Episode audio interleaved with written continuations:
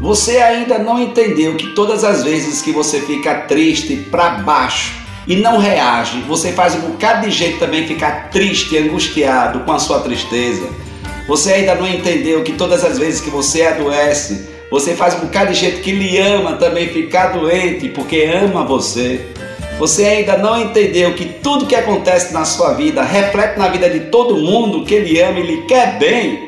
Então, qual é a melhor maneira de você cuidar de todas as pessoas que lhe amam? Você cuidando de você. Você não se ferindo nem se machucando, você cuidando da sua saúde, você aumentando a sua alegria, a sua autoestima, você levantando, reagindo, sim, reagindo pelo amor de Deus. Reaja, porque tem um bocado de gente que lhe ama e você esqueceu de ver essas pessoas que lhe amam, que quando você afunda, essas pessoas também se sentem deprimidas. Quando você se deprime, essas pessoas se sentem angustiadas. Quando você se machuca, as pessoas sentem a dor maior talvez até a dor que você está sentindo, por amor a todos que estão ao seu redor. Ei, levanta a cabeça, melhore, cuide de você. Sou eu, Padre Arlindo. Bom dia, boa tarde, boa noite. Mas, menino, não entendeu que tudo que acontece com você acontece também com todas as pessoas que você ama. Ainda não parou para entender, não. Ou quer que eu desenhe o tempo todo para você compreender? Não acredito, não. Então, tá na hora de cuidar de todo mundo que está ao seu redor.